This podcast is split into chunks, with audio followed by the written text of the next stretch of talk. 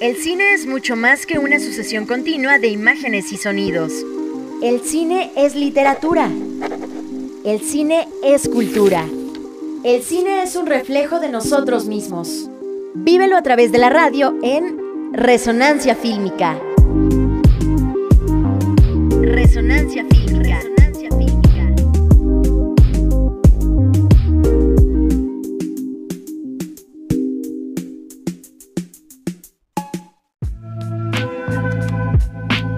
Hola, ¿qué tal? Muy buenas tardes, amigas, amigos. Ya están en Resonancia Fílmica, este espacio radiofónico dedicado a la cinematografía. Bienvenidos a una emisión más en esta tarde de viernes, ya 26 de marzo. Este espacio, les recuerdo, es gracias a la producción de Nancy Vite, así como de Santi Castillo en los controles técnicos. Si usted nos escucha por primera vez, no le cambie, le invito a que se quede en la sintonía del 91.1 de su FM y preste atención de esta propuesta y de todas las de la barra programática de esta frecuencia universitaria. Les invito también para que nos sigan a través de nuestras redes sociales. En Facebook nos encuentran como Radio UAH Tulancingo 91.1 y de esta manera podemos eh, crear un vínculo directo de comunicación entre ustedes y nosotros. Y si usted no tiene la fortuna de encontrarse en nuestro bello y querido Tulancingo, no se preocupe. Búsquenos a través de nuestra sintonía en línea en www.uaeh.edu.mx diagonal Tulancingo Radio y con la simpleza de un solo clic podremos estar conectados. Muchísimas gracias por permitirnos ser parte de su tarde y acompañarle en sus hogares, en sus vehículos o desde cualquier sitio en el que nos esté sintonizando. Desde las cabinas del 91.1 les envío un fuerte y caluroso abrazo. Y bueno, pues sin más introducciones, damos inicio a esta resonancia fílmica. Acción. Efemérides y fechas importantes del cine. El dato enlatado.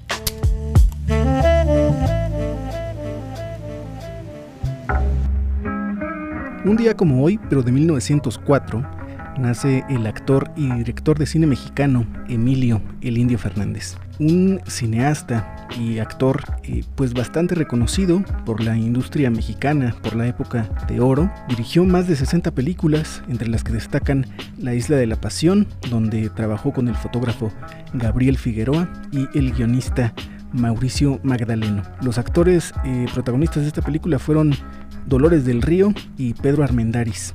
Muere un 6 de agosto de 1986. Atmósfera. El día de hoy quiero compartir con ustedes esta pieza musical en lengua wixárika que forma parte de la película dirigida por Federico Secchetti y fotografiada por Iván Hernández. Estamos hablando de El sueño del maracán. Esto es Juripá de Huichol Musical. Una vez más, Yari Yari, Huichol Musical. vamakulitsa mapotiku mete ulyu ma mepeku katakutsitivale ku. Tu xevimeku mamaukuniku tukalimahauyu kamekuya yuxupuli yu ulute mauta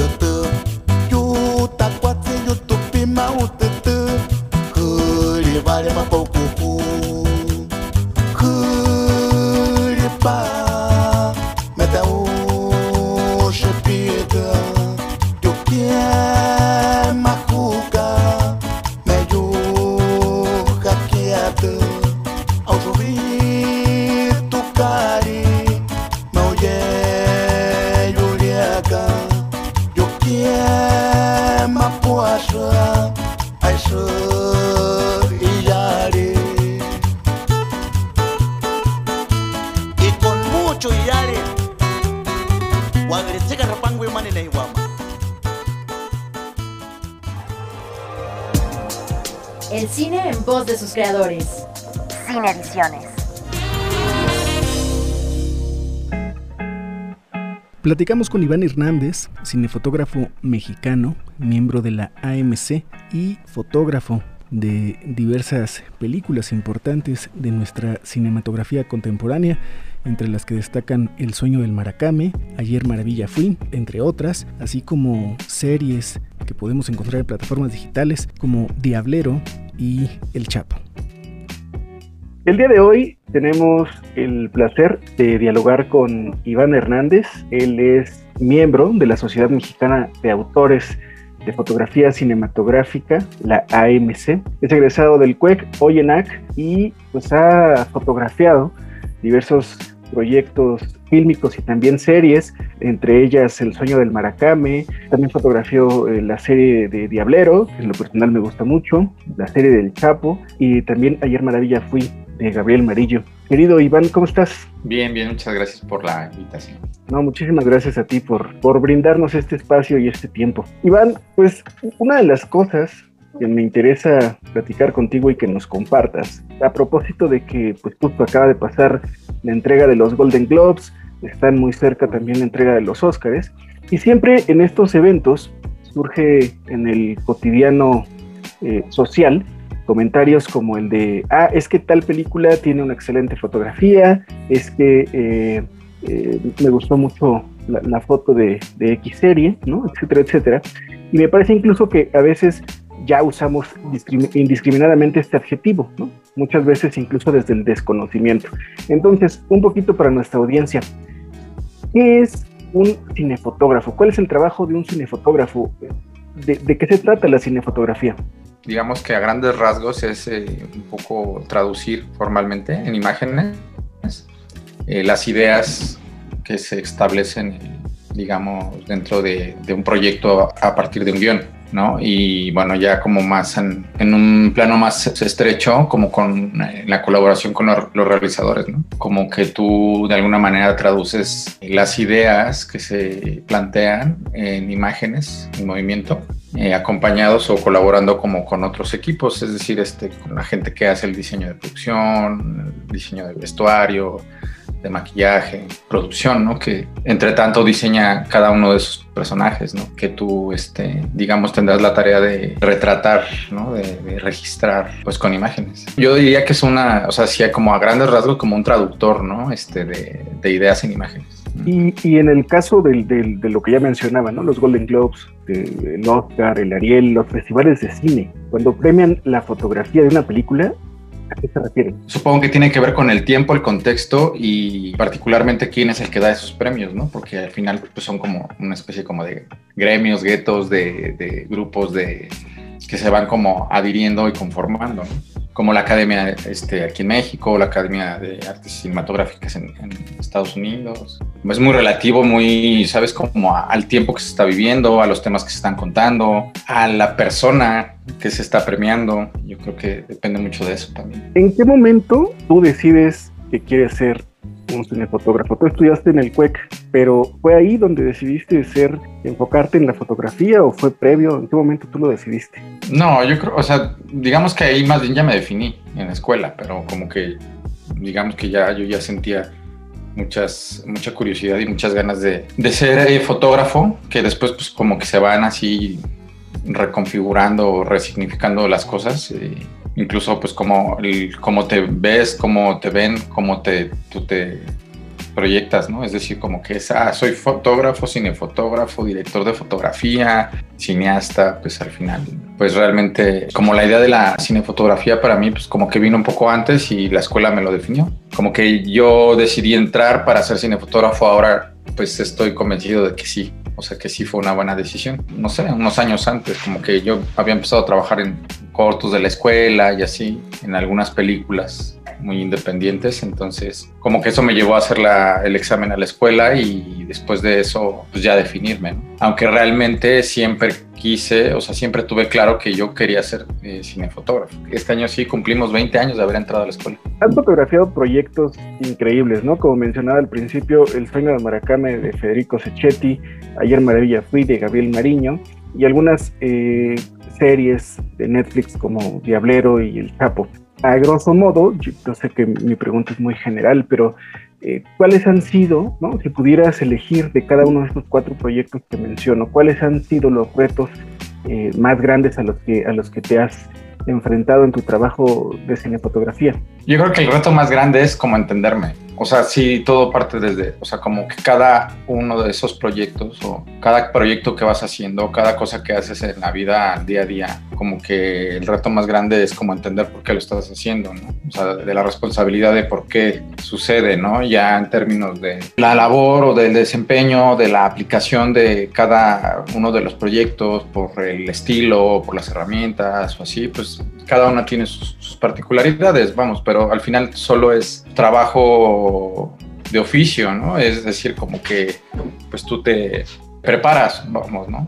Al final, este, desde la escuela y después como cada, para cada uno de sus proyectos, o sea, como un reto verdadero de cada uno de ellos, es como, como que replantearme algo a mí, ¿sabes? O sea, como que ese, ese proyecto me ha movido, me ha llevado hacia otro lugar en mí, desde mí, como desde mi proceso de, como identificarme como persona, como, como hermano, como amigo, como habitante social, ¿no? Y como esa responsabilidad también que tenemos como con la cámara, ¿no? Y con lo que, con lo que decimos. Al final también es, pues, tú estás nombrando proyectos radicalmente opuestos, ¿no? O sea, series para vender y que no, verdaderamente no dicen nada y, y otras que exploran y proyectos que son mucho más personales y mucho más, más profundos, ¿no? O como de reflexiones más verdaderas, ¿no? Pero creo que sí, digamos que, o sea, los grandes retos son eso, ¿no? Como verdaderamente identificarte dentro de, de, lo que te está aconteciendo, ¿no? En el momento en el que estás haciendo las cosas. Como que no dejar que te pasen solamente como una inercia, como un día a día habitual, ¿no? Sino que cada una de esas cosas que te estás este, pues, empujando a hacer te llenen de más conocimiento y de como de más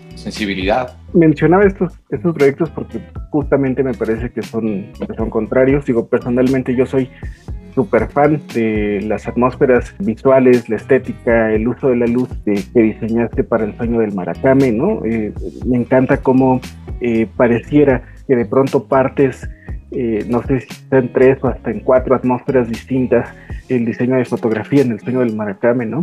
Y estos, estos paisajes con luz natural, espacios súper abiertos, más allá de lo bello, de lo estético, aportan directamente a la narrativa porque te transportan, te meten de lleno a la historia. Y también en el caso de, de Diablero, ¿no? Que es, es, una serie, sí, es contrario al sueño del Maracame, ¿no? Porque el sueño del Maracame probablemente obedece a, cuestiones personales del autor, del director, y Diablero tiene que ver con una cosa más como de entretenimiento, pero que sin embargo también me parece que logras perfectamente meterte como en esos, en esos, en ese mood de, de, suspenso. Además, de pronto estamos como un poco viciados en el pensamiento que donde creemos, o si pensamos como en suspenso, en horror o en ese tipo de géneros, cuando es mexicano pensamos que, que ve chafa, ¿no? Sin embargo, no lo es, ¿no? Y creo que justamente Diablero, por ejemplo, es una prueba muy grande de ello. Tú logras generar unas atmósferas increíbles, ¿no? Juegas con las luces, con los contrastes, pues de una forma que aportan a la narrativa maravillosamente, ¿no? O sea, te meten de lleno. Sí. Por eso es que elegía yo estas, sí. estos proyectos. Bueno, en realidad, digo, no sé si, si este, como aportando a tu comentario, creo que nunca esa idea del chafa para mí ha sido como, o sea, es como son, digamos, conceptos este, no sé, ni, creo que ni morales, ¿no? Es como que muy extraño, es decir, como bueno malo, está bien o está mal, al final es, ¿no? Evidentemente todo, este, aún sea algo con lo cual no te identificas, tiene una razón de, hay una, hay un, hay una razón de, ¿no? Alguna vez escuchaba yo a, a, un, a un amigo biólogo que decía que el cine mexicano era chafísima y que apestaba y que no sé qué. Y yo le decía, ¿pero por qué? Y entonces él citaba como que solo el cine mexicano retrataba cosas, este, pues como feas y malas, ¿no? Y yo le dije que pues más bien él vivía como en una nube de desconocimiento porque eso no es real.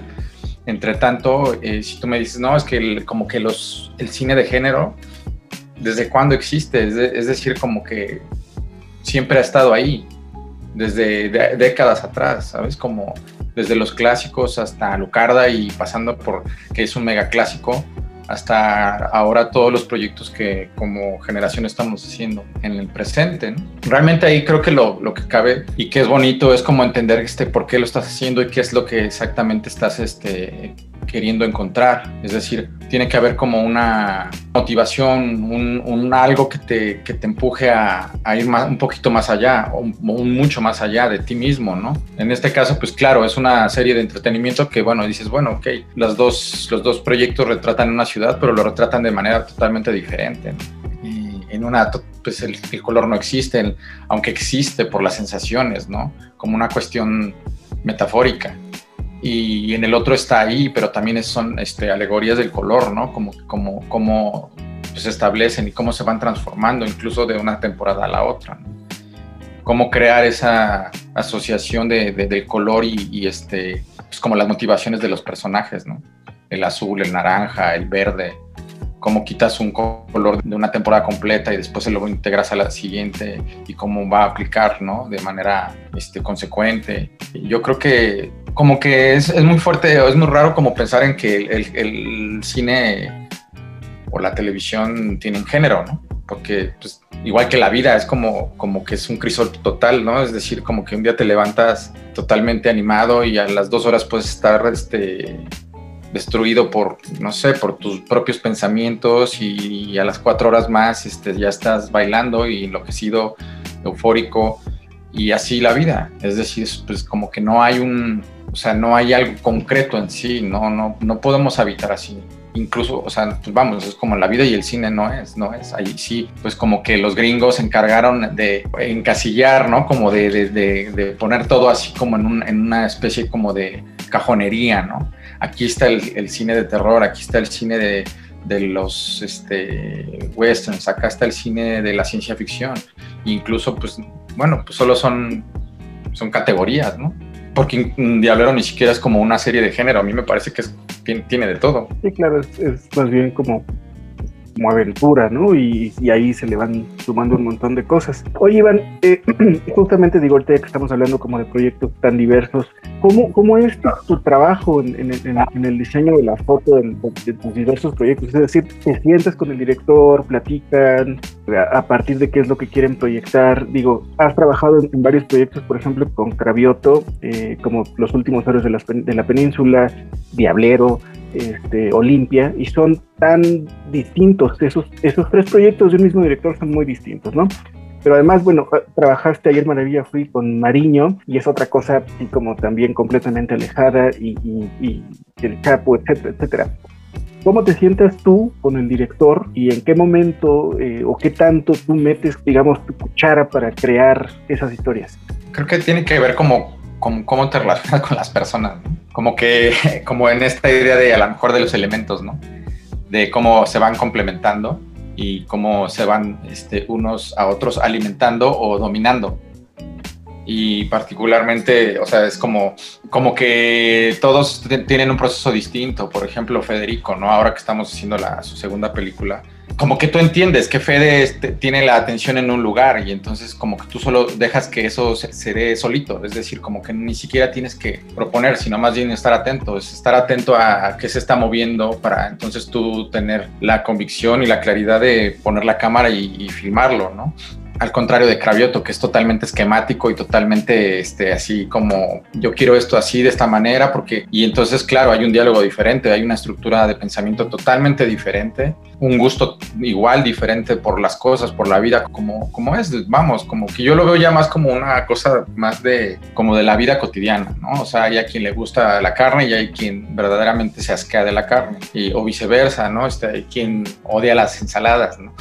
por decirlo o a quien le encanta hornear como a mí, entonces como que tú vas creando como ese, esa, como ese relacionamiento con, con, con los temas y con la gente, y no solo con los o las directoras, ¿no? porque son planteamientos diferentes. Eh, es más bien como que todo es al final como que son decisiones particulares, también depende del estado en el que te encuentras en ese momento, también de la continuidad que tienes y de los vínculos que creas con la gente. O sea, José y yo somos compañeros de la escuela, es decir, llevamos 20 años juntos. Federico y yo un poco lo mismo, Gabo pues también. O sea, quizá de pronto este, el más sano de todos ha sido Cravioto porque de pronto él se va y yo me voy y cada quien hace cosas con otras personas y volvemos, ¿no?